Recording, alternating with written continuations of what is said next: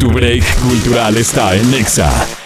La pintura de la consagración de Napoleón muestra a Napoleón Bonaparte coronando a su esposa Josefina, un acto insólito, pues hasta entonces eso había sido facultad de los papas.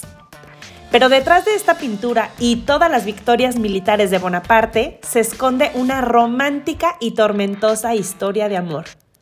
Napoleón era apenas un general cuando vio a Josefina en una fiesta.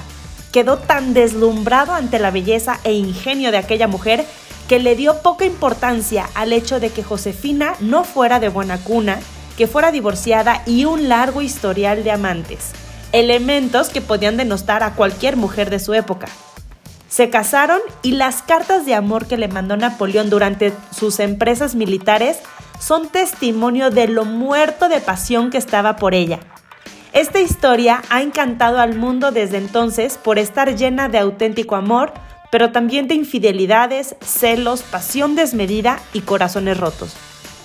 Por desgracia, su relación terminó en divorcio, pero la historia de ambos ha de durar por siempre. María Urquiza Nexa.